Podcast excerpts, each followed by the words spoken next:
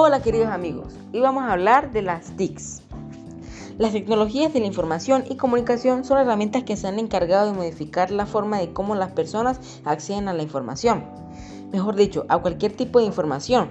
Pero si nos damos una vuelta a la historia, podemos ver cómo antes accedíamos a esta por medio de bibliotecas, la prensa, la radio, la televisión.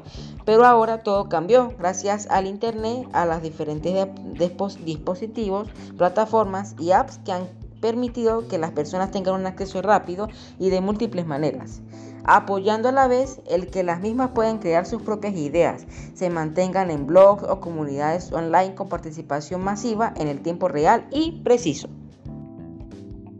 Ahora bien, lo positivo de manejar herramientas de este tipo hace que todo fluya más rápido y eficazmente, permitiendo a las personas y en nuestro caso a estudiantes tener un nivel de conocimiento y comunicación sumamente alto.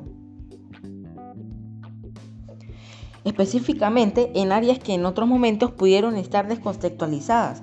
Por ejemplo, al ver experimentos en laboratorio sin tener que exponernos a algún riesgo, observar lugares y situaciones sin necesidad de movernos o simplemente hallar respuestas de alguna duda no comprendida en cualquier área o temática. Entre las ventajas que se pueden mencionar en cuanto al uso de las TICs están el fácil y el mejor acceso, interacción múltiple, manejo de, diversidad de información, el acceso a diferentes ámbitos con sociedad y educación, participación constante y creación de redes que favorecen la comunicación. En el plano social, las TICs pueden prestarse para cosas muy buenas como el mover masas, vender productos o promocionarlos para obtener mayores ventas o renombre.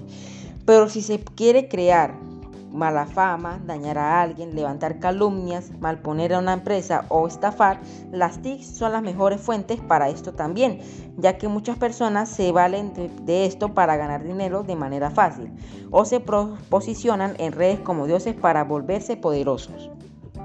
Pero no todo es malo, pues como lo mencioné anteriormente, tiene muy buenas ventajas y es necesario crear conciencia para sacar el mejor provecho a todas estas herramientas y así tener calidad de información, aprendizajes significativos y una excelente comunicación. Bueno, esto ha sido todo por hoy, queridos radioescuchas. Será hasta un próximo encuentro. Les habló Manuel Alejandro Parada Moreno, de segundo año, sección B. Chao.